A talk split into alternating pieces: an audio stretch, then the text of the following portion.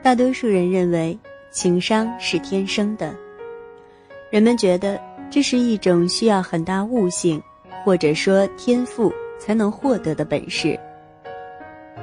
其实，情商也是一种可以培养的思维意识和思维习惯，它是一种良好的与人连接的习惯和方法，更是一种只要努力你也可以拥有的。强大技能。欢迎走进本期的心理 FM，世界和我爱着你。我是主播菜猫，今天为大家带来的文章标题是：你以为高情商就不是体力活吗？作者十二。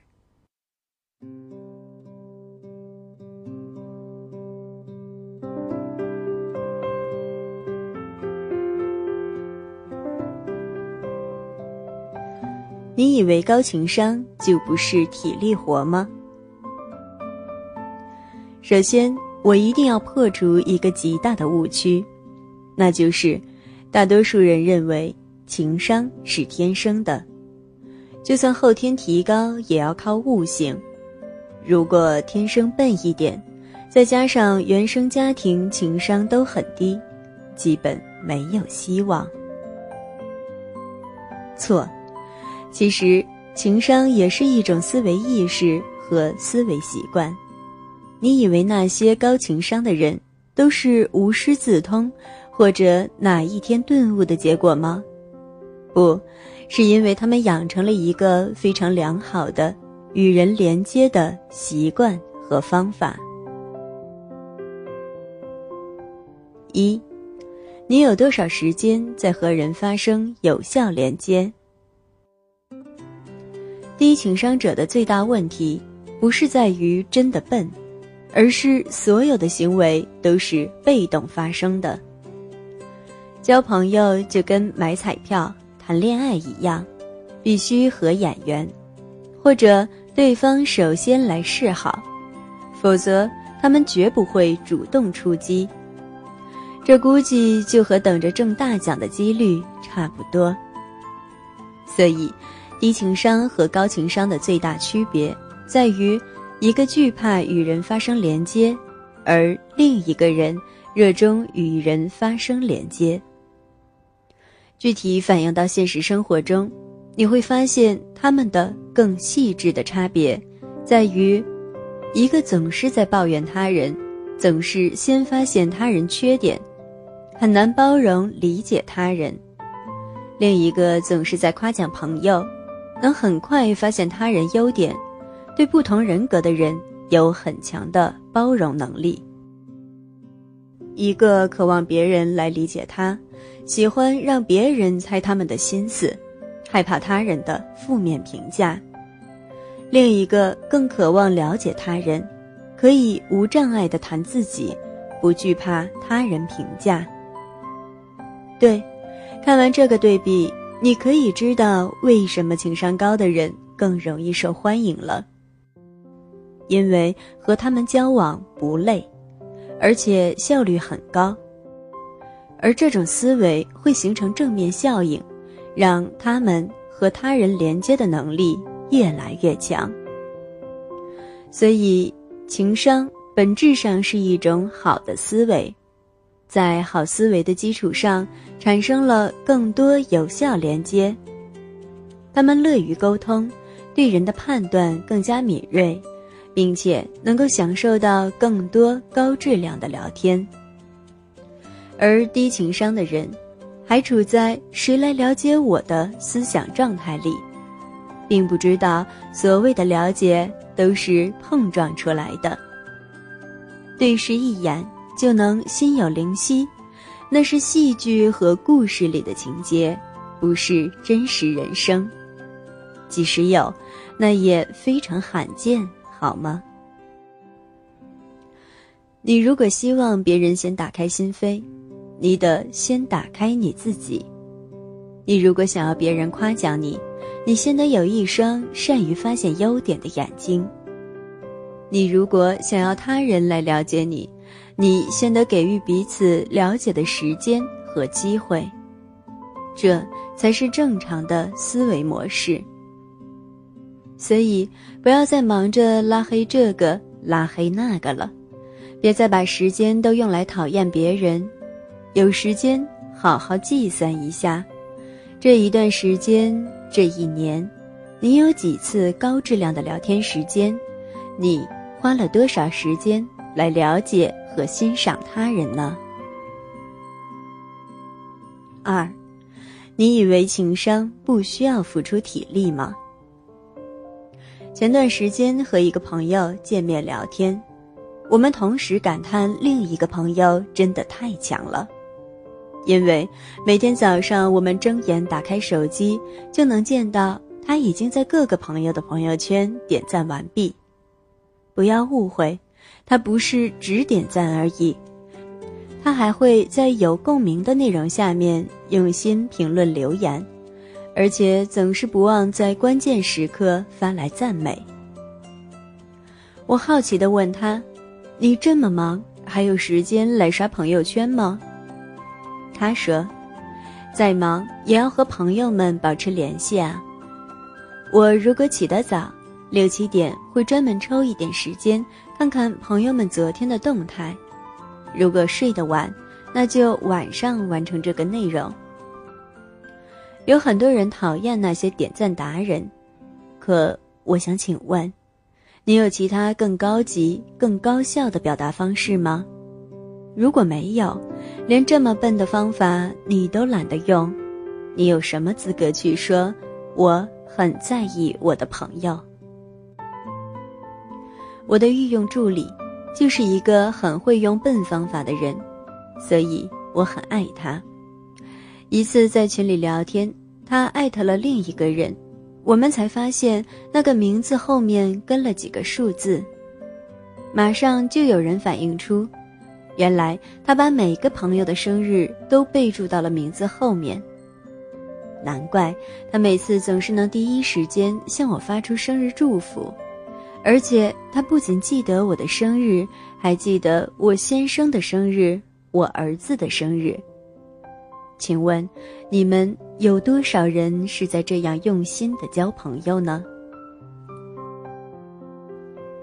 时尚女魔头里有一个细节：女魔头要去赴宴，丢了三本厚厚的名单册给两个助理，要求他们下班赴宴前记得名册里所有的人。第一助理在紧急关键时刻没有记起。而女主解决了危机，从而获得了女魔头的另眼相看。第二天，成为了第一助理，并得到了和女魔头去米兰时装展的机会。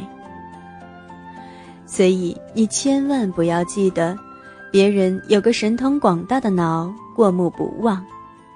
有一句话叫做：“好记性不如烂笔头，笨鸟就要先飞。”英国牛津大学的人类学家罗宾·邓巴提出过一个邓巴理论。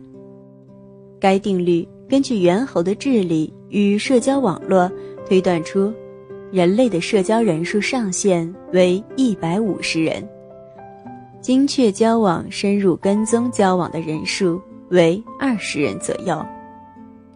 但恐怕，很多人日常来往的人数连二十个人。都没有达到，大脑这部分能力完全被闲置。简单说，在社交这一块，优秀的人是苹果六 S 的处理速度，而他还是诺基亚蓝屏时代。我的朋友常常惊讶，我竟然能记住多年前他对我说过的一句话。那是因为，作家的职业习惯。让我对细节有非常好的记忆力。但假如你没有的话，为什么不能默默记下来呢？不要总是用“我忘记了”“我记性不好”则推诿。有的人连别人约他吃饭，他都至少要重复问五遍地址在哪里，而懒得花时间提前导航一下，判断出距离时间，提前计划好交通方式。这样的人啊，当然很难得到他人的信赖和重视，因为这些行为只会让对方理解成你根本不重视我。三，不要再用意念去自动回复了。前段时间看到过一篇文，很火，意思说，有时候收到一些信息，用意念回复，然后就忘记了。不可否认，微信如今确实信息量太满了，我也常常会有漏看的时候。但如果你习惯用意念去感恩，就会不经意间错过太多人生中的情谊。在我刚刚毕业的时候，我也遇到过很多这种情况。你帮助过的人对你连一句感谢都没有，就消散在茫茫人海了。可这不应该让你对此种情况习以为常，更加麻木啊！因为感恩变得稀少。所以，更应该成为那个及时表达感恩以及养成感恩习惯的人。年轻的妹妹跟我说，很多时候不是不想，而是不知道怎样表达。我说，在你看来是因为不知怎样表达，但在对方看来就是这个人不懂感恩。不需要说的多么冠冕堂皇，也不需要承诺如何回馈，只是诚心实意的说一句谢谢，也好过什么都不说，然后因为这个心结，以后都不太敢和对方联系了。我见过太多年轻人，因为和同学相处的舒服自在，所以花大量时间在同学群里聊天吐槽。却从来不花一点时间，对帮助过自己、引导过自己的人，好好说一声谢谢。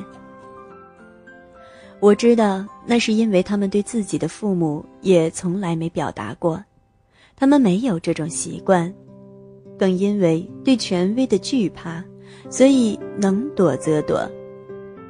这样的孩子，进入社会之后，就会进入社交断层。因为同学远水解不了近渴，能力、情商也没比自己优秀太多。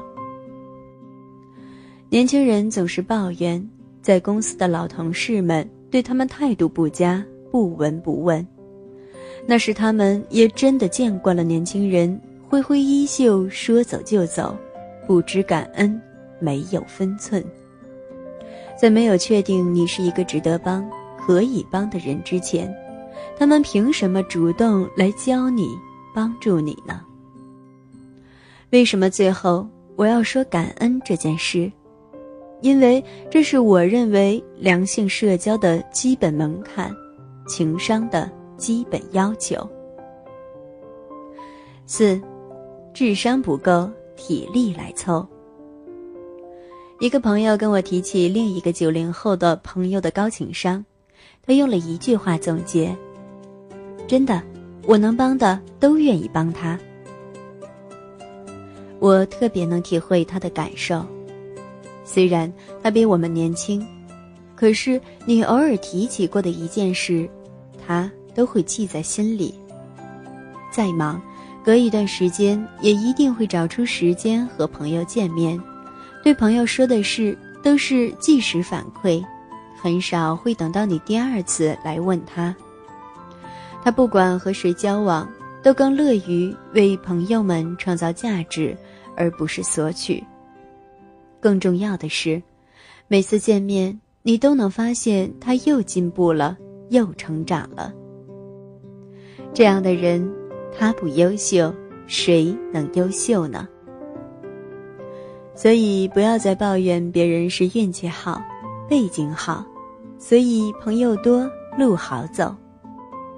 那是你看不到他在背后到底花了多少的心思和体力。比你聪明的人，比你还要用心用力，而你连这些体力都不肯付出呢。